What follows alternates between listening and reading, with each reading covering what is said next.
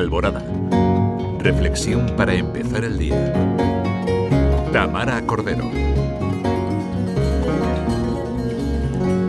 Buenos días, queridos oyentes. ¿Conocéis el libro de los siete hábitos de la gente altamente efectiva? Con la de años que lleva publicado, nada más y nada menos que 34, y lo de actualidad que sigue rodeando sus premisas.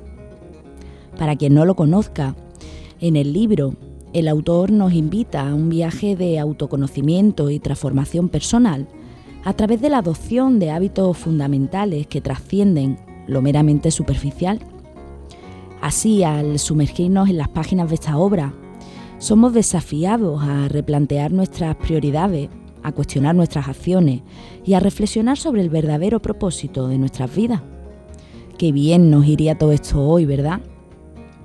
Cuento una anécdota sobre el libro que un grupo de ejecutivos de una multinacional decidieron adoptar los principios del libro como parte de un programa de desarrollo del liderazgo. En una de las sesiones, los participantes tuvieron que aplicar uno de los hábitos, el número 5, que se llama buscar primero, comprender luego, ser comprendido. Lo hicieron en una simulación de resolución de conflictos en lugar de saltar rápidamente a proponer soluciones, se les pidió que practicaran la empatía activa y fue un éxito.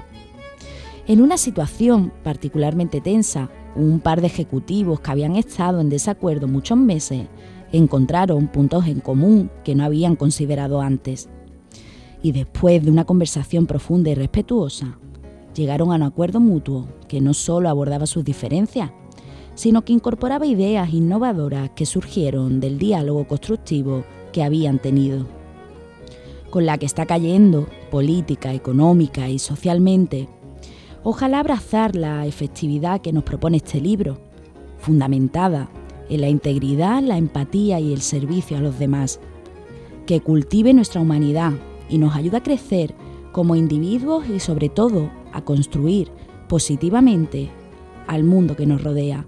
Que así sea. Feliz día.